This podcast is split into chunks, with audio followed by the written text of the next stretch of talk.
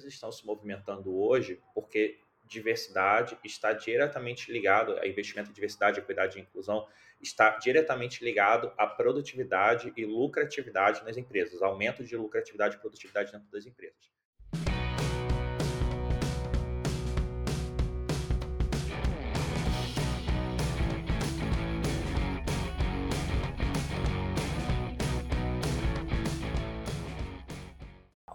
Quase 10 anos de amizade já, né, Carol? Né, exato.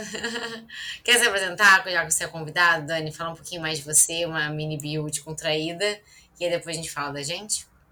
Ah, beleza, não, tranquilo. Então vamos lá. Olá pessoal, tudo bem? Eu me chamo Daniel Leal, eu sou publicitário formado pela SPM. Hoje eu trabalho com produção audiovisual e sou cofundador da Carbon, que é uma startup, que é uma edutainment que trabalha para levar diversidade e inclusão para as empresas utilizando entretenimento e audiovisual. Fazendo a minha autodescrição, eu sou um homem branco, uh, eu tenho sobrancelha, barba e cabelos escuros, eu estou usando uma blusa branca e eu estou no fundo, tem uma parede branca, um armário e uma janela e eu estou usando fone de ouvido para poder estar tá falando aqui com vocês. Ah, e recentemente eu fui escolhido uh, Top Voices pelo LinkedIn, uh, o Top Voices do Orgulho, que, que é um grupo de pessoas que foi selecionado pela plataforma, que estão falando sobre diversidade e inclusão no LinkedIn uh, com relevância. Estou muito feliz de ter feito parte dessa lista e foi, sem dúvidas, um grande presente que eu recebi esse ano. E eu estou muito feliz de estar conversando com vocês aqui hoje. Prazer, Daniel. Obrigada por estar aqui com a gente. Né? É, como você falou, você e a Cá se conhecem, eu ainda não te conhecia, então prazer estar com você aqui. É, meu nome é Greta Bueno, eu sou especialista em Employer Branding, e no momento dessa gravação, eu estou fazendo uma transição de local, onde eu atuo para um novo local. Então, é o, é o episódio do mistério, para, onde vou. Mas antes eu estava na Radiance, que é a maior agência de employer branding do mundo. Então, nessa, nesse caminho ali de Radiance de três anos, eu atendi mais de 50 clientes, mais de 15 EVPs, imersão completa em employer branding. Então, tudo que vocês podem imaginar de EB que é Recruitment Marketing, o EVP, o Focus Group, é, toda a parte de estratégia, planejamento, enfim, tudo isso. É, ficava muito responsável por essa parte. Eu sou uma mulher loira, branca, cis. Estou aqui na sacada de casa. Hoje eu mudei um pouquinho o cenário, deixar um pouquinho mais contraído, mas estou na sacada de casa. Dá para ver aqui o vidro, luzes de São Paulo, a selva de pedras, mas que eu amo. É, e acho que é isso. Boa. Bom, gente, então, eu sou a Carol. É, conheci o Dani na faculdade, na faculdade de publicidade e propaganda na SPM Rio. Mas engraçado como a gente seguiu caminhos totalmente diferentes, né? Então, o Dani já foi é, empreendendo ali quase logo em seguida da faculdade, enfim, construiu uma grande trajetória bem interessante nesse sentido, que eu acho que ele vai comentar um pouquinho pra gente. E eu já fui pro mercado de trabalho mesmo, empresa tradicional. Desde 2016, no final da faculdade, eu tô na Stone Co. É, já passei por N times lá dentro, né? Mas Hoje eu volto para o time onde eu comecei, que é a área de atração, é, focando mais especificamente em marca empregadora. Ainda a gente entende um pouco mais o assunto lá dentro desse time, mas não necessariamente a gente olha só isso, né? Eu tenho uma ênfase um pouco nisso, mas eu toco toda a jornada e em outras experiências lá dentro cheguei a atuar mais com experiência do candidato e mais com experiência interna, tá? Hoje eu volto a tocar um pouquinho mais de atração em inbound recruiting, mas gosto de toda jornada também de uma forma geral. É, e é isso, sou uma mulher de 26 anos, morena, cabelos longos, branca, cisgênero também, estou no cenário aqui da minha casa, que também virou cenário de trabalho aí desde 2020, e não mudei o cenário, estou realmente aqui no mesmo quarto de sempre. Mas boa. Vamos então já começar o podcast, gente. Eu queria só linkar aqui um tema super interessante, né, que a gente vem falando justamente no mês né, do orgulho, que foi em junho. É, então, ainda é bem relevante a gente falar disso aqui dentro do nosso, do nosso programa. E aí eu queria ouvir de você, Dani, assim, um pouquinho de como você enxerga mesmo esse tema quando a gente fala da empregabilidade desses perfis LGBTQIA+, né? Na, na, sua visão, assim, como é que o tema ele se tornou tão latente é, no mercado mundial, no mercado brasileiro? O que, que você enxerga como principais tendências ali? E, de forma geral, assim, o que, que você traria para a gente como um principal conceito ali de como trabalhar dentro das empresas? Bom, é, quando a gente fala sobre é, diversidade, é muito importante a gente trazer mais duas palavras juntas que precisam estar sempre uh, nessa conversa, que é equidade e inclusão. É, então, a gente tem visto cada vez mais as empresas falando sobre diversidade, diversidade, mas a gente está em 2022, né, nesse momento que as pessoas, é, que a gente está gravando aqui o podcast, uh, e a gente ainda está tendo conversas que deveriam já uh, estarem maduras dentro das empresas, porque é algo já quase 1990, sabe? A gente está falando de coisas quando a gente olha e fala, nossa, o mundo é diverso, existem pessoas diversas. Sim, o mundo sempre foi diverso.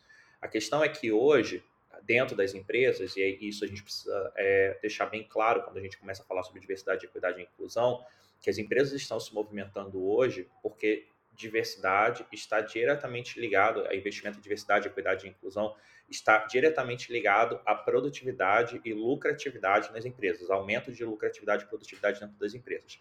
Por quê? Porque a gente vem de um movimento, e aí da minha área de comunicação, sou formado em publicidade e propaganda, posso trazer isso para a mesa também. A gente está no momento de comunicação no mundo, de consumo, onde as pessoas querem se ver representadas naquilo que elas consomem. Então, hoje, se uma marca ela utiliza aquela lógica antiga, se a gente for parar e pensar, né, fazer uma linha do tempo e olhar, inclusive, para o que hoje ainda se refletem as estruturas de poder nas empresas e instituições da sociedade, a gente vai ver que existe um grupo que é predominante. O homem branco, cisgênero, heterossexual, sem deficiência, classe média alta, classe alta. Então, esse grupo, ele se mantém ao longo da história no poder. E as empresas, elas refletem nos seus quadros de colaboradores, é, de funcionários ao longo da história, esse grupo se mantendo em posições de poder. E aí que a gente começa aí uma primeira virada de chave nessa questão de diversidade, equidade e inclusão. Porque não basta apenas eu chegar e falar, olha, eu tenho uh, mulheres trabalhando na empresa. Se essas mulheres não estão na liderança, você não tem inclusão e muito menos equidade dentro da sua empresa. Se as pessoas, se os grupos minoritários que a gente hoje tem, né, que a gente fala muito, a gente ouve muito falar sobre pessoas negras, LGBTQIA, pessoas com deficiência, é, equidade de gênero, mulheres, enfim, sejam mulheres cis, mulheres trans. A gente está falando de um grupo que é uma minoria em espaços de poder. E hoje as empresas estão trazendo para dentro cada vez mais, e as empresas que entendem que isso não é apenas uma tendência, não é o futuro, é o presente, elas estão preocupadas e correndo atrás disso, por quê? Porque para você poder pensar em produtos que façam e serviços que façam sentido para o seu público-alvo, é impossível você fazer isso sem você ter pessoas diferentes pensando diferentes soluções, diferentes ideias. Então, assim, esse conceito é algo muito básico, mas que ainda está no processo de evangelização dentro das empresas, porque a gente tem ainda uma estrutura muito antiga, muito engessada, que está mudando, só que a, a, o que está acontecendo hoje é que não existe mais tempo e nem, entre muitas aspas, paciência para esperar que essa mudança aconteça. O que antes era uma mudança que ia se desconstruindo, hoje está sendo destruída. Então, tem empresas hoje que estão tendo verdadeiras rachaduras ali nas suas paredes, porque, e, inclusive, vendo, a, a gente está vendo hoje empresas ruírem, marcas perderem autoridade, relevância, por se envolverem em escândalos, por se envolverem em situações que poderiam ter sido prevenidas, que poderiam ter sido mapeadas e evitadas se a gente tivesse pessoas diferentes pensando diferentes soluções para essas empresas. Então, quando a gente olha para o cenário de diversidade, equidade e inclusão hoje, a gente percebe que nesse momento, as empresas que estão sendo protagonistas nessa, nessa mudança são empresas que não estão usando pessoas de grupos minoritários no que a gente chama de tokenismo, que é, é aquela pessoa que está ali para poder constar na foto para o LinkedIn. Né? Então, aqui, olha, viu que legal, tem mulheres, mas essas mulheres estão ocupando cargos de liderança, essas mulheres têm voz e espaço dentro das empresas. Então, quando a gente traz essas pessoas inclui essas pessoas, aí de fato a gente está mais do que praticando a diversidade, a gente está praticando a inclusão. E quando a gente olha para o contexto da empresa, de entender dentro de um quadro de liderança, dentro de um board de alta, de alta direção, qual é a porcentagem de homens, qual é a porcentagem de mulheres, qual é a porcentagem de pessoas cis e porcentagem de pessoas trans, pessoas brancas, pessoas não brancas. A gente vai avançando nessa discussão para que, de fato, diversidade seja mais do que um discurso, seja uma prática que está incluída dessas duas palavrinhas que são muito importantes, que é equidade e inclusão. Quando a gente fala de pessoas LGBTQIA+, a gente está falando de um cenário muito recente, onde em 1990, a OMS deixou de considerar a homossexualidade como uma doença. E em 2018, é, pessoas trans deixaram de ser consideradas doentes pela OMS. Então, são mudanças ainda muito recentes. A gente está falando aí de uma geração que ainda tem o estigma, por exemplo, de, relacion, de, de relacionar é, homens gays com HIV, por exemplo, por conta de todo o cenário dos anos 80 e 90. Então, hoje, no momento que employer branding, e principalmente dentro das empresas, a gente está batendo cada vez mais na tecla de soft skills, o cenário hoje, a gente tem avançado, é, as empresas que têm mais avançado na inclusão de pessoas LGBTQIA, são as pessoas que entendem que quando a gente inclui uma população que, é, em diferentes graus, uh, está em vulnerabilidade diante da sociedade, ainda lutando por direitos, não é nem privilégio, é o direito direito de existir, direito de viver. Pessoas trans, por exemplo, que têm uma expectativa de vida de 35 anos, enquanto um brasileiro, por exemplo, tem de 70, a gente está falando sobre direitos básicos de existência. As empresas que estão sendo protagonistas nessa mudança hoje são empresas que, de fato, estão entendendo que quando a gente fala sobre o, o, as palavras bonitas em inglês, né, os termos que a gente traz de Player Brand como soft skills, a gente está falando sobre entender todo o background social, cultural, emocional que uma pessoa LGBTQIA traz para a empresa. Então, muitas vezes, e aí a gente vai poder falar um pouquinho hoje é, sobre um pouco desse background também, mas as empresas que têm sido protagonistas nessa mudança são empresas que têm se preocupado em incluir de fato essas pessoas e entender que quando a gente traz alguém para a empresa, principalmente quando a gente olha ali porque a gente chama de interseccionalidade, que é entender que, por exemplo, eu, enquanto homem, gay, cisgênero, branco, que moro, por exemplo, numa metrópole, tem uma vivência completamente diferente de uma mulher lésbica, cisgênero, que mora numa metrópole, simplesmente pelo fato dela ser mulher, quando a gente vai entendendo essas interseccionalidades, quando a gente parte para pessoas não brancas, pessoas que moram, por exemplo, em comunidades, pessoas que têm deficiência, a gente vai entendendo que a gente vai, vai enfrentar e precisar trabalhar para vencer resistências e desafios que fazem parte da sociedade onde a empresa e essas pessoas existem e estão existindo hoje. Então, o maior desafio hoje para a gente trabalhar a empregabilidade de pessoas LGBTQIA, é entender que o maior desafio não é ensinar para a pessoa um software, por exemplo, um novo programa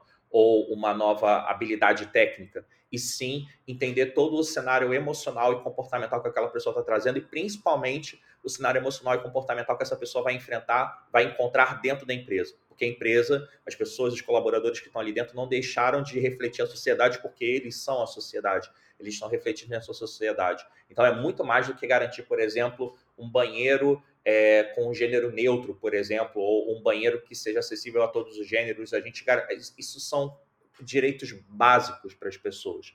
É, o que a gente precisa hoje é avançar para que as empresas de fato criem uma cultura que seja inclusiva, uma cultura onde a gente consiga mapear não apenas as resistências técnicas, mas comportamentais para o desenvolvimento de talentos LGBTQIA+. Eu acho que empresas que estão olhando para isso e seguindo esse caminho são empresas que estão performando bem no presente e tendem cada vez mais a, a trazer, de fato, esse drive de diversidade como força para inovação, produtividade e lucratividade dentro da empresa. É isso que você trouxe, é muito, todo esse cenário, né? É muito importante a gente refletir e assim, a gente está num assunto, a gente está falando de marca empregadora, a gente está trazendo toda a pauta LGBTQIAP+, aqui, mas muitas vezes a gente vê que essa questão básica, né, que é o básico, por exemplo, que você trouxe do banheiro, não é só, e às vezes, e muitas vezes, esse só não existe. É, acho que faz uns quatro anos que eu vi uma pesquisa que apoiava a diversidade com eventos. Não me lembro a pesquisa, não me lembro onde eu vi, mas é, parte né, dali da porcentagem de pessoas trans saíam, optavam por sair da empresa, estava relacionado ao banheiro. Então, assim, você coloca uma estatística, você camufla, e a gente falando de EB não é a marca em si, mas é você olhar para pessoas, é algo que eu falo muito, que assim, EB é olhar para pessoas, não é para você criar uma campanha bacana, e você está falando do básico, né? E tem uma outra frase que eu lembrei, e aí foi frase de, de Instagram, que era assim: você tem o privilégio de viver ou você é trans?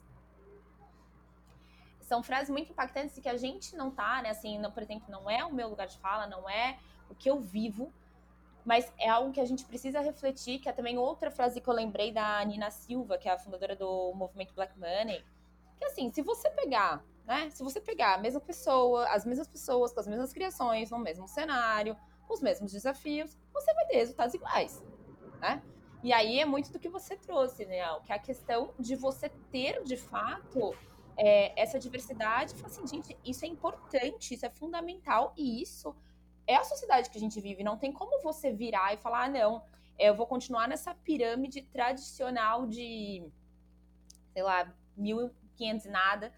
É, não, não dá mais, assim, não dá mais. E outra coisa que eu posso te falar é assim, o futuro, né? A gente usa muito isso, ah, o futuro, que tem que ir para o futuro, não é o futuro, é uma retratação e um presente.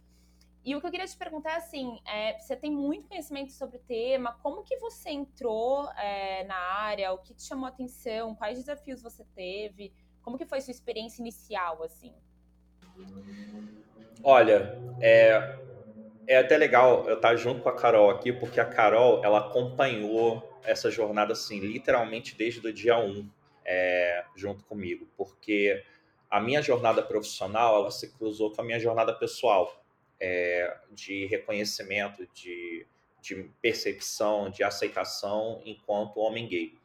Então, a gente, é, a gente teve a chance de, o privilégio de estudar numa universidade, um direito de estudar numa universidade, que desde o início sempre uh, nos motivou muito a olhar para o pensamento humano, a, a entender uh, diferentes formas de pensar, diferentes vivências, e isso sempre fez parte da minha vida. Assim, é, olhar para diferentes cenários, conviver com diferentes grupos, sempre fez muito parte da minha vida. E a partir do momento que eu entrei na universidade, que eu entrei numa universidade, é, eu, eu estudei na, na SPM do Rio, e desde o momento que eu entrei na universidade, eu entrei num lugar que provavelmente foi o lugar, um dos lugares mais elitizados que eu já estive na minha vida.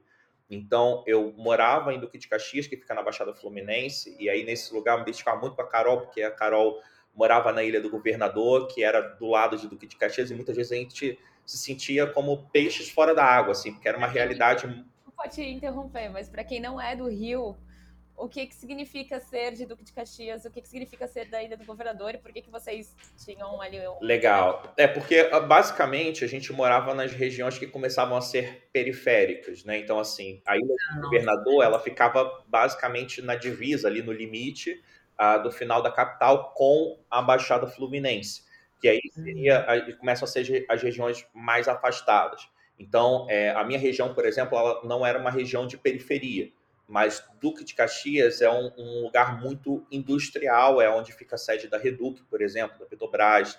Então, é, é um lugar muito industrial e por isso é, tem alguns desafios no sentido de não é, da gente não ter tantos investimentos em relação a acessos à cultura. Eu, por exemplo, eu cresci na minha cidade, é, tinham tinha um shopping com duas salas de cinema, e eu sei que para uma realidade Brasil, e aí começam os choques, né, quando a gente começa a olhar para outras realidades, isso chega a ser uma realidade de privilégio, porque é isso, né? Você ter, por exemplo, um shopping que tenha duas salas de cinema onde você possa assistir um filme, muitas cidades não têm isso, né? É, então, quando a gente olha às vezes para a nossa vivência Rio de Janeiro, São Paulo, a gente esquece que são dois lugares que não representam o que a gente tem de cenário no Brasil.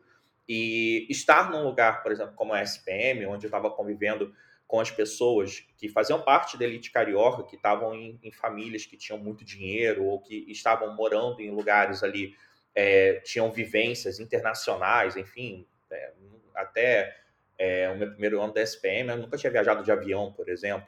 Então, é, nesse sentido ali de ter essas vivências, isso foi criando um olhar dentro de mim, porque eu eu começava meu dia em Duque de Caxias, ali na Baixada Fluminense, eu pegava um ônibus, ia para a SPM, então entrava num lugar super elitizado, saía da SPM na, ali no início da tarde, eu passava pela região central ali do Rio, que a gente chama de centro do Rio de Janeiro, então com os, é, os símbolos culturais, né, a Uruguaiana, o Saara, enfim, que são símbolos ali do, da, da, do comércio local do Rio de Janeiro, muitos ambulantes, são via realidades diferentes, na época, eu estava estagiando no Globo, então eu entrava e eu lidava com pessoas intelectuais, assim, é, pessoas muito reconhecidas estavam assinando ali colunas do jornal. Trabalhava ali durante o dia, saía, ia para o que a gente chama de Central do Brasil, que é uma região muito famosa, que inclusive tem o filme, né, Central do Brasil, então eu ia para lá pegar o ônibus para poder voltar para Caxias. E o meu olhar, ele ficava. E nesse momento, enquanto isso estava acontecendo, dentro de mim estava acontecendo um período ali de, de percepção e reconhecimento da minha sexualidade. É, eu nasci, fui criado numa família evangélica, então não foi fácil para mim. Eu lutei muito contra o que eu estava sentindo, pedi muito a Deus para não, não ser gay. E depois de muito tempo, é, quatro anos mais ou menos, eu no, no, no, último ano de faculdade eu entendi, depois de um longo processo, que sim, essa era a minha sexualidade, que não tinha como fugir disso.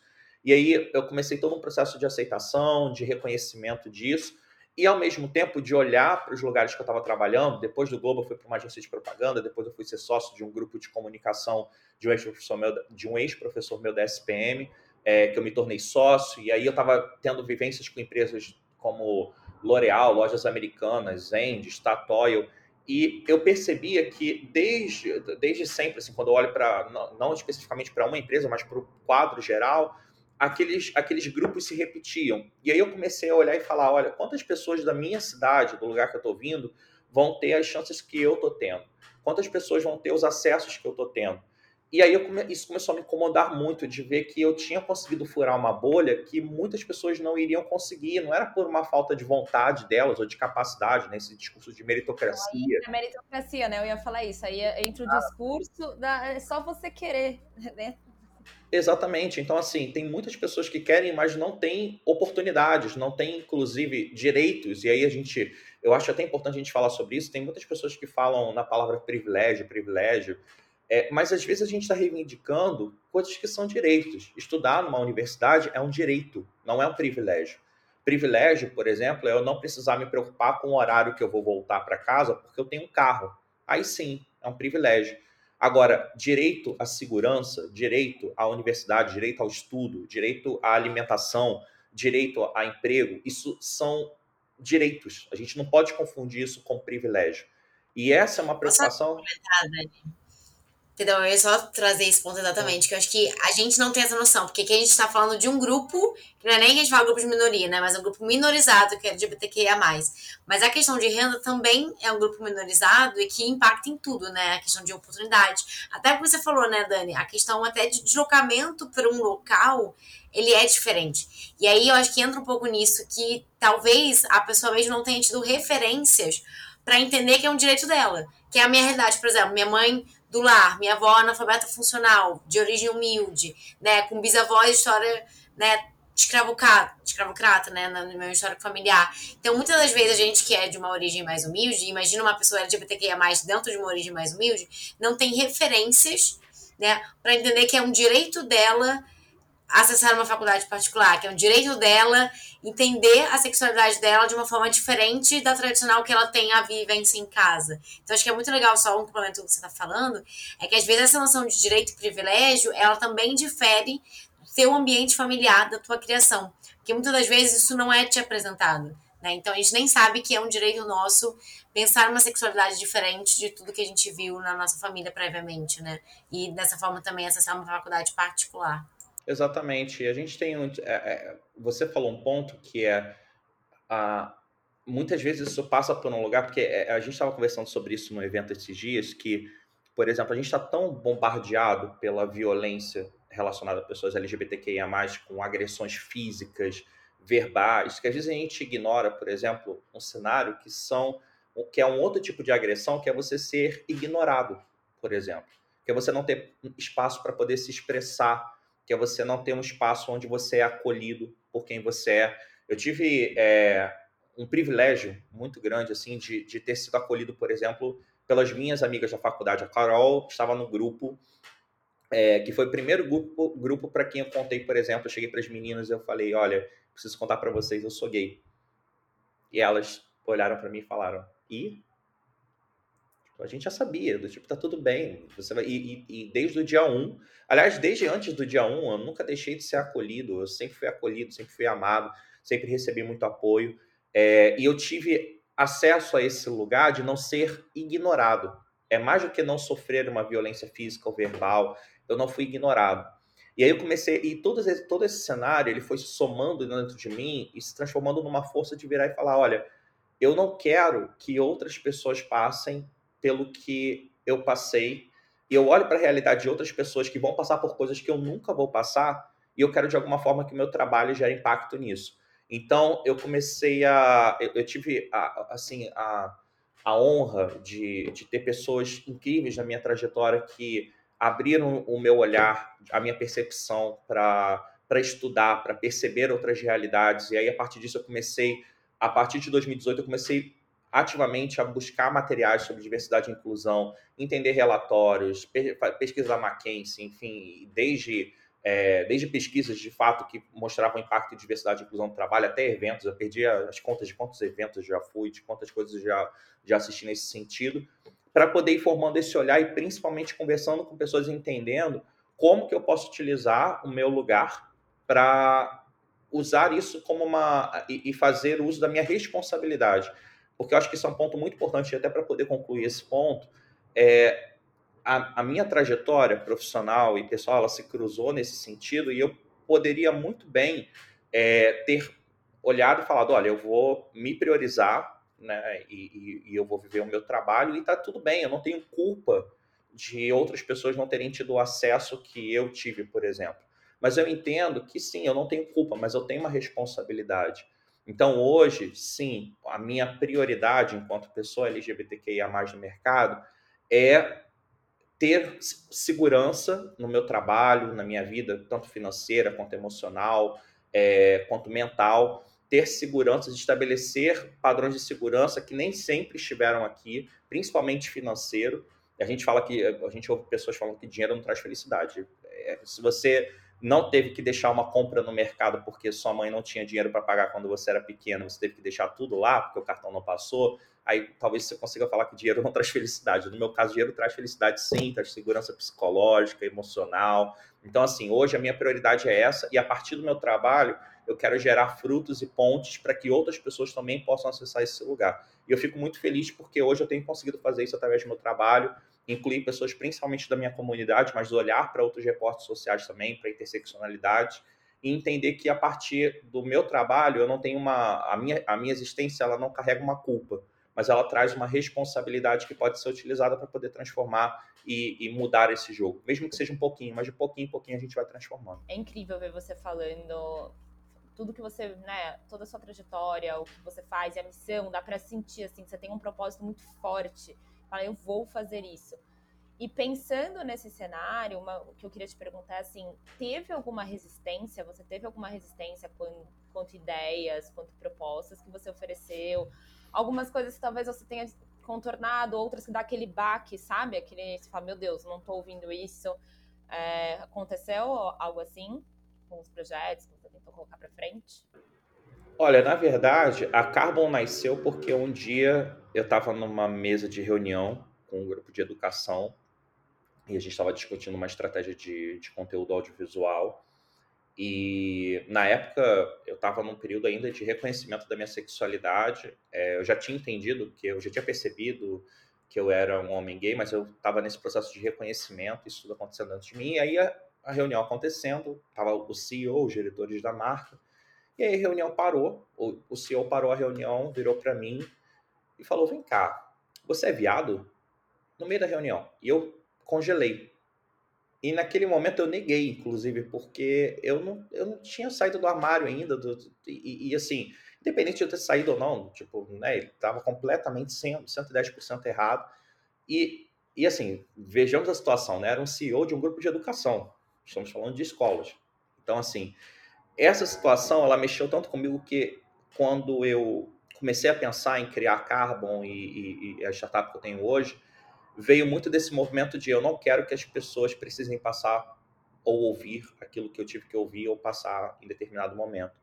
Então, desde que a gente criou o projeto, a gente conversa muito com, com pessoas, empresas, enfim, marcas que estão é, dispostas e investindo em projetos de diversidade e inclusão é, mas hoje, o que. E, e, uma situação assim, que é muito comum e que muitas vezes é negligenciada justamente por esse cenário, a gente está num cenário tão desafiador, né, no sentido de a gente ver direitos tão básicos né, sendo violados em relação a mulheres. Né? Recentemente a gente teve casos e casos né, explodindo na mídia, LGBTQIA, é, que às vezes a gente não percebe algumas coisas que são muito erradas também que são faladas. Então, a gente, eu já vi um movimento muito de empresas que a gente, por exemplo, tem conteúdos que a gente aborda é, quatro pilares, né? pessoas com deficiência, LGBTQIA+, é, mulheres, é, e equidade de gênero, e pessoas negras. É, diversidade racial, né, na verdade, que a gente inclui pessoas negras, indígenas, enfim. E, eu já vi muita empresa virar e falar assim, não, mas olha, em diversidade LGBTQIA+, eu tô bem, não preciso falar disso não. E aí a gente passa um vídeo, assim, do que a gente já produz, e a pessoa vem e fala, caramba, eu não sabia que isso era preconceito. Eu falo, eu já falei isso várias vezes, eu nem sabia, enfim. Então, é aquele tipo de, de, de, de resposta. Eu acho que hoje tem um, um, um ponto que eu, que eu tô começando a falar sobre ele, inclusive, que é o que eu estou vendo das empresas é, terem a síndrome do Titanic. Então, assim, se a gente parar para pensar, o preconceito ele se assemelha muito a um formato de iceberg. Se a gente vê ali a ponta do iceberg, é o preconceito interpessoal. Né? Então, essa coisa que a gente vê o tempo todo na mídia. Né? Ah, tal pessoa foi discriminada, tal pessoa foi excluída, tal pessoa foi xingada, tal pessoa foi morta. É, é justamente esse preconceito né, feito de uma pessoa para outra pessoa. Então, a gente tem é, essa. A gente vê muitas empresas e a mídia falando muito sobre isso, mas quando a gente para para pensar, o que está embaixo do oceano, né, a parte do iceberg que está embaixo do oceano é muito maior, na maioria das vezes, do que aquela parte que está por cima.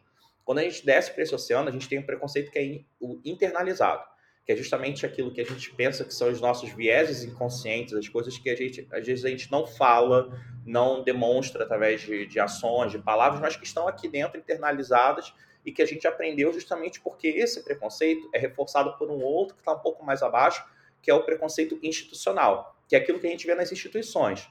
É, instituições de educação, as empresas, é, instituições religiosas, enfim, a gente vê um padrão de comportamento de pessoas que estão ali naqueles espaços de poder, principalmente, a gente vai absorvendo aquilo, como o que é certo e o que é errado, o que é aceitável o que não é aceitável. E esse, é, essas instituições, né, esse preconceito institucional, ele está em cima de uma base que ali é o final do iceberg, que é o preconceito estrutural. A, sociedade está montada em cima de uma estrutura e as instituições refletem essa estrutura, como a gente falou lá, lá no início, né? o homem branco, cisgênero, heterossexual. Se a gente for olhar para as instituições hoje, por exemplo, quantas pessoas trans a gente teve, por exemplo, como professores, professoras universitárias? É, quantas pessoas com deficiência tiveram a, a, a, chance de nos darem aula, por exemplo, na universidade? Ou de estarem, por exemplo, no board de liderança de alta direção de uma empresa, por exemplo? Então, a gente vê que a sociedade ela é montada em cima dessa estrutura. E hoje, muitas empresas estão navegando aí nesse mar, subestimando o tamanho do iceberg, achando que fazendo ações como, olha, você não pode xingar o seu amiguinho LGBTQIA+, tá bom? Então tá tudo bem, você aprendeu que não pode xingar, né? Tá tudo certo. E achando que isso resolveu o problema. É, essa empresa está literalmente enxugando gelo. Em algum momento, esse barco vai bater e esse barco vai afundar. Então, assim, hoje, as empresas que têm, é, e o que eu percebo hoje, assim, que me trouxe para essa jornada, é ver que muitas empresas hoje, elas não estão reproduzindo esse, esse preconceito que a gente está acostumado a ver, né? O interpessoal, essas coisas agressivas, horríveis que a gente tem acostumado a, que a gente infelizmente está acostumado a ver e infelizmente ainda vai ver por um bom tempo mas eu estou vendo muitas empresas errarem achando que elas já resolveram um problema. Do tipo, não, fica tranquilo, ó, é o, o, o iceberg a gente já passou ali. Não, não passou. Se você continua achando que preconceito é apenas essa lógica interpessoal, você ignora todo o lado comportamental, background social, cultural, econômico que as pessoas na sua empresa estão inseridas e você não pensa em políticas, em estratégias, em ações para poder quebrar essas resistências é, comportamentais, o seu navio está fadado a, a, afundar. E a gente, infelizmente, quando eu falo infelizmente, é porque é, esse cenário poderia ter sido diferente, porque hoje a gente tem muito acesso à informação, muito acesso a profissionais que estão de fato capacitados para poder trabalhar com essas questões, mas a gente vai, infelizmente, ver muitas empresas afundarem por estarem subestimando um problema. Então, esse cenário que eu tenho visto muito nas empresas e, e eu tenho visto isso ser pouco falado. Porque isso, infelizmente, vem de pessoas que, pasmem, estão defendendo o tema dentro das empresas, mas acham que tá ok, é isso, a gente já fez o básico, né? Tipo, a gente já garantiu que uma pessoa trans vai entrar aqui na empresa e vai ter o banheiro adequado para ela poder utilizar. E parece que é um favor, né? E parece que é um favor que a empresa está fazendo. Eu falo, gente, é, tem uma. Acho que tem muito a ver com o que você está falando. Eu vi, eu estava lendo um livro no Simon Sinek, que tá super em alta e tal, eu tava lendo o livro dele. E ele fala assim, que eu concordei muito, né? A organização, a empresa, ela tem que servir à sociedade, não ao contrário. É, então, quando você tem alguma política que você faz, né, tudo isso que você trouxe, Daniel, então, não, não é obrigada por você estar me dando um banheiro, sabe? Você não está me fazendo um favor. É o mínimo que a gente tem que ter, é o mínimo de estrutura que você tem que oferecer para que você de fato tenha é, a sociedade dentro da sua organização. Mas a sociedade como ela é, não a sociedade camuflada com políticas. Eu que fico muito na frente ali, às vezes, de campanhas e é, trabalhando junto com a equipe de criação. Até contar esse episódio para vocês, que eu acho, para mexer aqui um pouco com, com o clima. Gente, assim, teve um cliente, não vou citar o nome, obviamente, que ele fez um pedido, que a gente fez um, um mood board ali, uma criação. E a gente colocou, né, de uma pessoa, uma frase, era isso. E aí ele pediu uma pessoa um pouco mais tradicional, né? E o tradicional, e a gente foi naquela provocação, tá, defina o seu tradicional. E aí vai essa parte toda estrutural, falou, bom, então a gente vai ter que tirar, no caso, né, ali eu também não vou abrir, porque fica um tema delicado mas foi esse o pedido e o tradicional era o que refletia o dono da empresa. Basicamente nesse sentido. Então, quando você fala voz. Efeito de clonagem, né? Exato. Que é o que a gente vê em processos seletivos, né? As pessoas querem pessoas parecidas com elas, né? Exato. Quando eu falei assim, então me dá a sua foto que eu coloco aqui. Porque, né? Então, quando você fala realmente que a ponta do iceberg é de fato, e eu e a Kaka a gente trabalha né, com toda essa parte de EB, tem que caminhar muito junto com diversidade, né? Tem que caminhar muito com a área de diversidade. A gente fala de EB, tem que caminhar junto. Não adianta você falar, como você falou, cá, fazer um programa de, de estágio. E aí, como eu já peguei vários casos, a gente precisa de pessoas, é, pessoas pretas de lá da, da, periferia, vai, pessoas pretas de periferia e o seu escritório é na Berrine e você não oferece qualquer condição de transporte, você não oferece qualquer, sabe? É, enfim, a Carol faz assim, a Carol faz a pauta, gente, de pergunta para quem tá vendo. Que ela faz uma pauta, sempre pauta. Não, é, não, e assim, o assunto vai entrando, né? É, você, é, tem um, um, paralelo muito legal, porque a gente está falando de employer branding, é, e tem um paralelo muito legal é, em relação a, a, como que muitas empresas enxergam diversidade. Muitas empresas enxergam employer branding, ou marca empregadora, como endomarketing né? E aí chega, né, chega a dar uma coceira uhum. aqui, né? A empresa achando que é isso. Employer brand é o quê? Endomarketing, né? E muitas empresas enxergam que é, diversidade, e, e, eu nem vou trazer a palavra equidade e inclusão, porque é, nesse sentido, diversidade vai caber muito bem, que diversidade é responsabilidade social. E aí que eu estou fazendo o meu papel de bom, de bom samaritano, que é a melhor figura que a gente poderia utilizar, quando eu trago pessoas para a empresa, quando eu coloco ali dentro, olha, vai acontecer a partir de agora, não é problema meu, eu estou fazendo o meu bom papel. E isso não vem à toa, não, tá? Porque se a gente olhar ao longo da história, é, a gente vê como que pessoas que vêm de grupos minorizados foram tratadas ao longo da história. Então, quando a gente olha, por exemplo, principalmente para pessoas com deficiência, aonde que as pessoas com deficiência garantiam mínimos direitos e acessos ao longo da história? Através da de iniciativas sociais, principalmente as instituições religiosas, a Igreja Católica, garantindo ali, de alguma forma, algum tipo mínimo de acesso, mínimo de direito, para que essas pessoas sobrevivessem. A gente não está falando de vivência, a gente está falando de sobrevivência. Se a gente for olhar isso ao longo da história, principalmente em relação aos outros grupos que a gente citou aqui hoje, a gente vai ver a mesma coisa. Então, nesse sentido, as empresas hoje elas estão refletindo essa estrutura. Como a gente falou, tudo é reflexo da estrutura.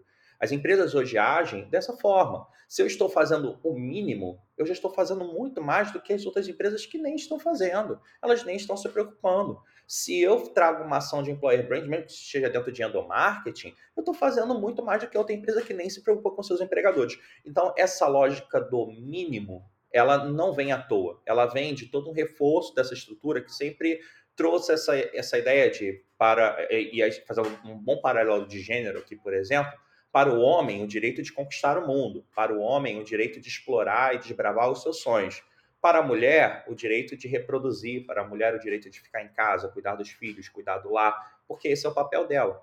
Então, assim, toda essa. A gente percebe que isso não vem. E, e, e esse é o maior desafio para a gente, porque é, é de fato a gente desconstruir toda uma estrutura. A boa notícia é que hoje a gente tem pessoas é, chegando em cadeiras, em estruturas de poder para poder mudar esse jogo. A má notícia é que isso ainda está acontecendo numa velocidade muito lenta e muito devagar. Então a gente precisa acelerar essa entrada, a gente precisa acelerar ter pessoas em cadeiras de decisão, em tomadas de poder, porque a gente tem muita coisa para poder fazer, muita coisa para mudar. E aí, nesse sentido, a gente vê muitas vezes as pessoas pedindo paciência, né? Mas paciência, a gente está cansado de esperar, né? A gente quer, a gente entende que é uma mudança estrutural, a gente entende que isso não vem de hoje, mas ao mesmo tempo isso já está vindo de muito tempo. Então assim, não me peça paciência, né? Lute junto comigo, seja uma pessoa aliada, independente de você sentir a minha dor ou não.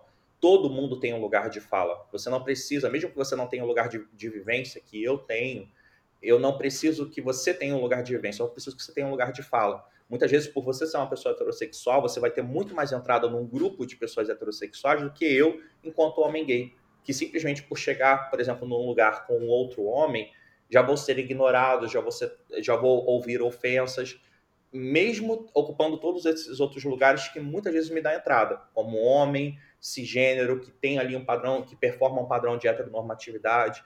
Mesmo assim, em alguns lugares eu vou ser ignorado você tem um lugar de fala enquanto pessoa heterossexual, você pode usar esse lugar. É aquilo que a gente falou. Você não precisa sentir culpa por ser heterossexual, homem, branco, heterossexual, cisgênero, que está nos ouvindo. Você não é culpado, a gente não acha que você é culpado. A gente entende que você tem uma responsabilidade que é do tamanho do seu privilégio. Então, assim, se você tem um privilégio grandão, você tem uma responsabilidade grandona. E a gente precisa que você use isso para poder mudar junto com a gente, porque você não precisa sentir a nossa dor para lutar do nosso lado. É perfeito. Eu ia até complementar e já puxar a próxima pergunta, assim, acho que é um negócio até de mindset, né? Não sei se é o mesmo livro que a Greta tá lendo, mas até quando a gente fala de comece pelo porquê, né? Que, cara, por que algumas de fato empresas mudam o segmento, mudam todo o mercado, é porque elas ousam pensar diferente, elas vão além do óbvio, né? Eu acho que as empresas elas tiveram uma certa dificuldade, até inclusive para perceber a, a responsabilidade social corporativa e sustentável que elas tinham ali perante a sociedade, perante o meio ambiente, né? Então, no início era muito caro. Eu sou provedora de um tal produto ou serviço, não sou um ente social, né, que tem uma responsabilidade pelo meu entorno, por outros stakeholders, né? Então, acho que a gente levou um tempo para chegar nesse nível. A gente já entendeu a responsabilidade ambiental ali, social.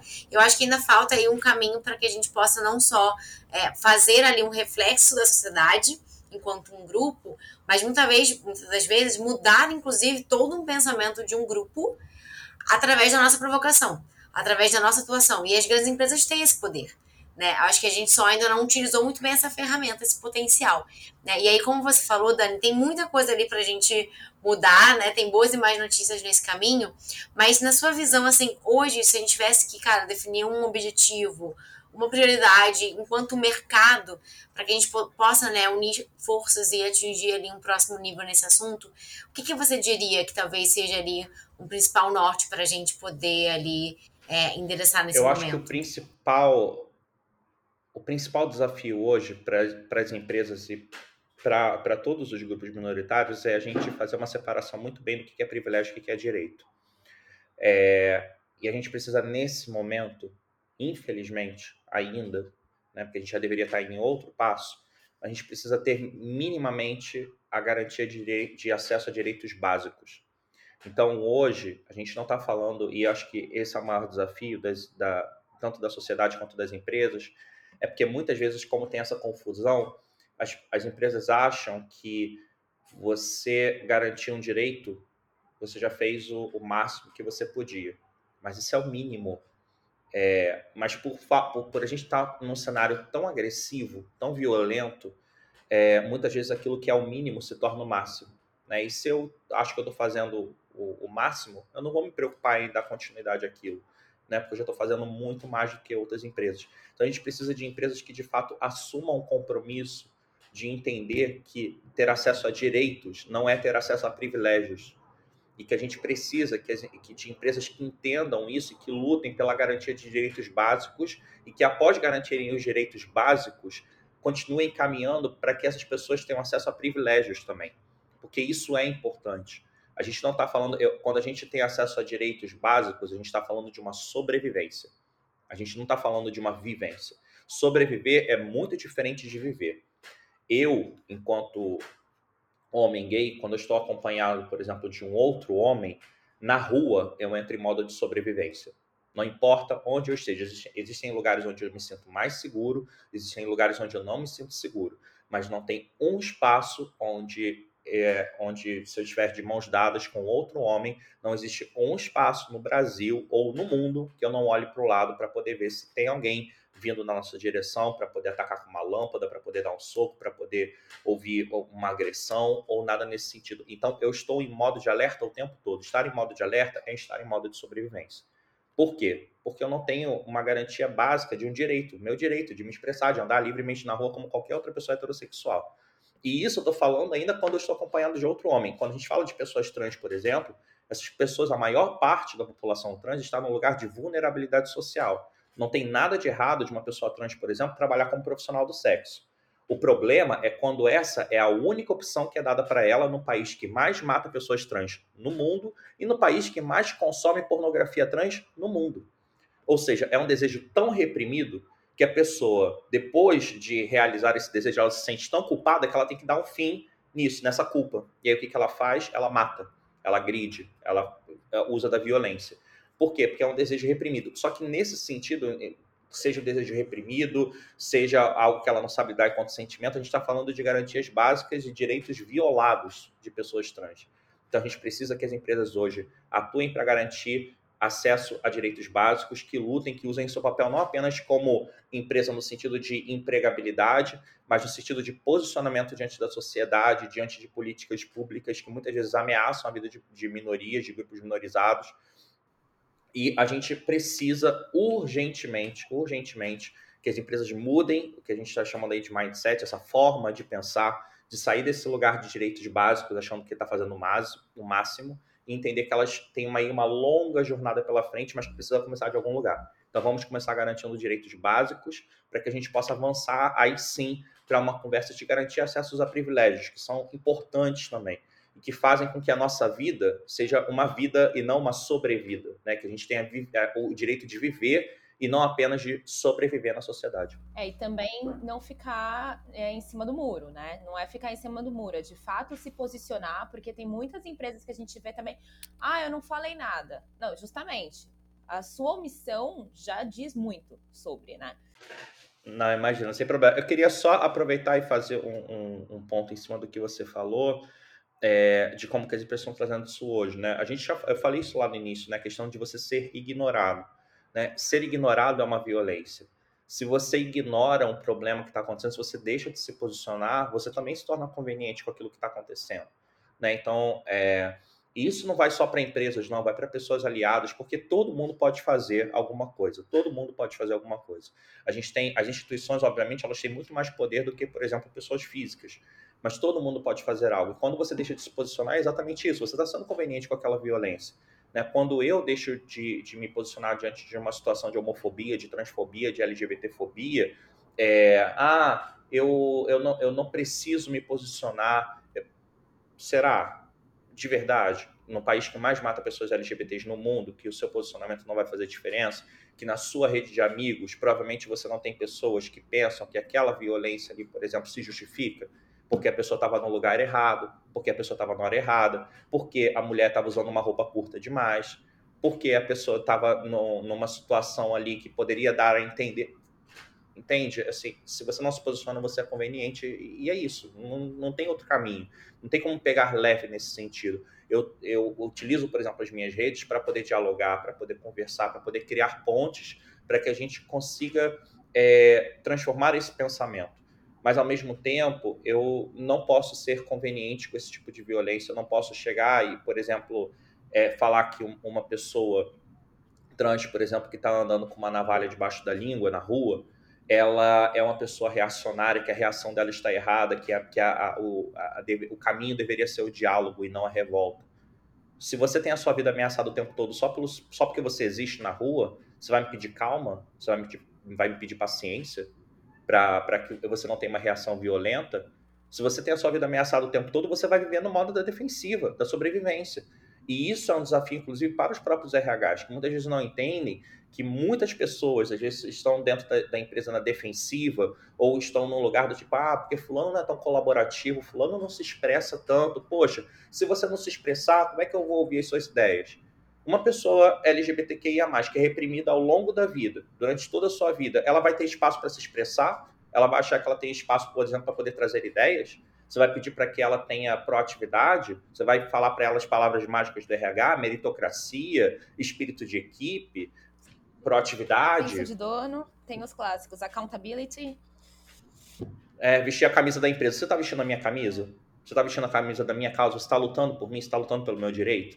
Então, antes de você pedir que eu vista a sua camisa, veste a minha. Mas veste direito, não veste só em junho, não. É. Ah, gente, ativei o modo revoltos aqui. Olha, é. pelo amor de Deus. E não precisa editar essa parte, não. Quero que fique aqui.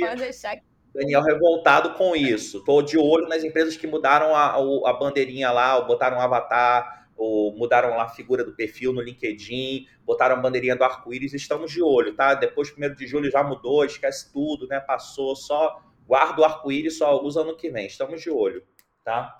E agora, como top voice, eu vou começar a denunciar, inclusive lá no LinkedIn, botar bonitinho lá para. Esperem aí, rapaz. Hum. Mas tem, mas é, é isso mesmo, porque é, não adianta, não dá para fazer uma coisa um mês é, e depois, assim, também não. Eu, eu sou da mesma opinião, assim.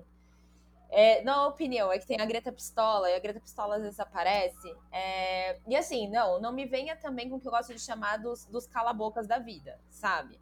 Depois você não vai mandar um kit e aí não tem ação, não tem nada, não tem nada estrutural, aí você me manda, me coloca só um depoimento, tira a minha foto e coloca lá. Não, né? É bem mais embaixo. E aí, isso que eu queria te perguntar também linkando. Como que você vê, pensando em outras empresas, quais são as principais áreas que você identifica que, obviamente, a empresa toda, né? Mas a gente precisa dar um start e precisa ter ali um grupo. Tem os comitês hoje, mas quem você vê com os principais times que podem encabeçar isso, que seria um pouco mais rápido, não vou nem falar fácil, mas assim, seria mais rápido da gente conseguir uma mudança mais forte? Então, na verdade, isso é uma resposta muito direta, tá? Alta direção. Não existe projeto de diversidade e inclusão que, que sobreviva, que exista, que se mantenha sem ter alta liderança da empresa, alta direção engajada, tá? É, diversidade, quando a gente fala de um projeto de diversidade, equidade e inclusão dentro das empresas, a gente está falando de projetos top-down, tá? É, porque o que acontece? A gente trazer iniciativas e ações de diversidade e inclusão que não estejam alinhadas a políticas de governança é, é, é enxugar gelo, chover no molhado, da forma como você quiser chamar. Mas é exatamente isso. Porque a gente precisa que as estruturas de poder estejam dispostas a mudar o que precisa ser mudado.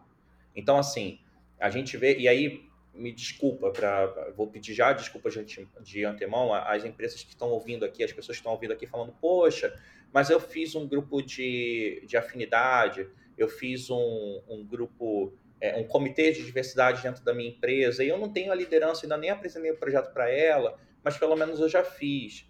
Olha, que bacana, você provavelmente vai dentro da empresa conseguir é, acolher alguém que esteja passando por algum problema, que vai, ter, vai encontrar ali um espaço seguro, mas se esse projeto não avança para uma política de governança, essa pessoa vai sofrer homofobia dentro da empresa, vai sofrer transfobia, LGBTfobia, preconceito dentro da empresa e nada vai acontecer. Porque você não tem políticas claras ao que acontece, por exemplo, quando uma pessoa é transfóbica dentro da empresa. O que acontece, por exemplo, se uma pessoa sofrer assédio dentro da empresa. Então, sem um, um, proje um projeto de diversidade, equidade e inclusão, sem políticas de governança, sem alta liderança envolvida, é um projeto que ele não se mantém de pé ele vai ser esse projeto bonito para foto no LinkedIn, enfim. E eu não quero de nenhuma forma desestimular as pessoas que é, estão nesse momento tentando entender por onde começar, por onde mudar o jogo, criar espaços é, onde você tem acolhimento e segurança dentro das empresas é importante. Mas até que ponto essa pessoa vai ter acolhimento e segurança? Né? Ok, ela pode estar passando por uma situação pessoal, procurar esse grupo e conseguir falar mas em que momento ela vai ter as garantias dela dentro da empresa, em relação ao emprego, em relação às situações que ela está vivendo. Então, se você quer começar algo na sua empresa, você precisa, de fato, monte uma iniciativa, monte um projeto, leve dados. Existem hoje pesquisas, como eu falei, da McKinsey, da USP, que reforçam quanto que diversidade traz inovação, traz produtividade, traz lucratividade. Você pode utilizar esses dados, mostrar cases de empresas que perderam muito dinheiro porque deixaram para se preocupar depois que o problema aconteceu, mas de levar isso para as suas lideranças, para que esse projeto seja comprado por uma alta direção e que isso possa acontecer. Agora, se você faz parte de um grupo minorizado, eu acho isso muito importante porque eu ouvi isso a, nessa última semana e eu fiquei muito com isso em mente. Eu ouvi uma pessoa que era uma, uma jovem aprendiz dentro de uma empresa e ela foi num evento de diversidade onde eu estava para poder falar o que, que ela poderia fazer enquanto jovem aprendiz para poder é, levar é, iniciativas como essa dentro da empresa, porque na equipe dela ela se sentia isolada e ela ouvia muitas pessoas fazendo piadas sobre um homem gay que tinha entrado na equipe, que a equipe é formada de majoritariamente homens. E eu ouvi muitas respostas ali, mas a resposta que eu daria para aquela para aquela jovem aprendiz seria o seguinte: primeiro, se preocupe com a sua segurança emocional, a sua segurança psicológica e a sua segurança financeira. Nesse momento, você tem um, uma, uma preocupação de manter o seu emprego, isso é completamente legítimo. Você tem uma preocupação em relação às suas finanças, em relação ao seu cenário de vulnerabilidade emocional, psicológica, financeira, e essa tem que ser a sua prioridade. Então, se você faz parte de um grupo minoritário, você está numa empresa, que você tem medo de levar isso, não sabe como é que vai ser a recepção, porque você já viu casos, você já viu pessoas que tentaram fazer coisas ou que fizeram, por exemplo, é, tiveram comportamentos homofóbicos, transfóbicos, preconceituosos, não foram punidos porque a empresa quis deixar para lá, se preocupe primeiro com a sua segurança. Você não tem a obrigação de fazer nada em relação a isso. Se você sentir que você tem espaço leve, mas se você sentir que esse não é o espaço, garantir a sua existência é uma luta válida e justa e mais do que suficiente para você nesse momento. E aí você pode olhar para outras empresas, para outros espaços, para outros lugares onde você se sinta uma pessoa mais acolhida, porque as empresas elas têm que sentir essa dor, a dor de perder talentos que são poderosos, capacitados, muito talentosos, porque ela não se preocupou com garantia de direitos básicos. A mesma coisa como a gente olha para employer brand, tem muita empresa achando que employer brand é dar comida para o colaborador, é, tem muitas empresas que estão tratando isso, ignorando essa, esses backgrounds das pessoas que estão ali trabalhando com elas, que são talentos, que estão trazendo um novo olhar, uma nova visão, uma visão diversa, mas que não tem um, um espaço mínimo de segurança para poder fazer isso. Então, minha dica é: se você tem espaço, leve isso para uma alta direção, para uma liderança, para poder começar esse projeto. Se você sente que a empresa não está valorizando isso, garanta o seu espaço é, a sua segurança e procure outro lugar que vai te entender, que vai te acolher e que vai valorizar o talento que com certeza você é e que essa empresa só está perdendo por não te ouvir e criar um espaço mínimo de segurança para você. Bom, perfeito. Acho que até antes da Greta então, finalizar o nosso episódio aqui, queria te pedir, Dani, assim, a gente falou algumas frases, né? A Greta também trouxe, mas se puder dar, deixar uma mensagem final ali de tudo que a gente já conversou ali, um, um breve resuminho do que as pessoas podem ter ali é, de cabeça sobre o assunto, de prioridade, de foco, de mentalidade, assim, o que, que você diria ali como uma mensagem final? Quando a gente olha para o cenário atual, é muito é muito fácil a gente se sentir desmotivado, desanimado, pensar por que, que a gente está lutando, por que, que a gente está ainda insistindo em mudar, porque as coisas não estão mudando, né? A gente está vendo parece que o cenário só está piorando, né? Mas eu acho que é nesse momento que a gente precisa olhar mais do que nunca para as conquistas que foram é, realizadas até aqui. Porque isso precisa encher a gente de esperança. A gente tem muito desafio pela frente, mas a gente conquistou muita coisa.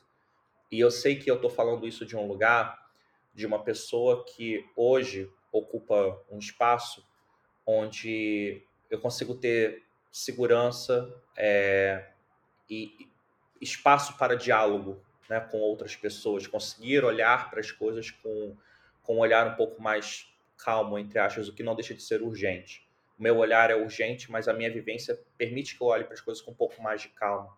E é, e é nesse lugar, e é esse lugar que eu quero cada vez mais ocupar para criar diálogos e conseguir mudar essa realidade, enquanto paralelamente a gente tem pessoas que estão lutando de uma forma mais reativa, porque elas estão na defensiva o tempo todo, elas precisam estar na defensiva o tempo todo, porque senão elas são literalmente mortas, porque senão a existência delas está em perigo. Então, nesse, nesse cenário que a gente tem, eu acho que mais do que nunca a gente precisa, de fato, é, pegar conceitos e coisas que a gente tem ouvido cada vez mais e transformar isso como uma realidade prática do mercado.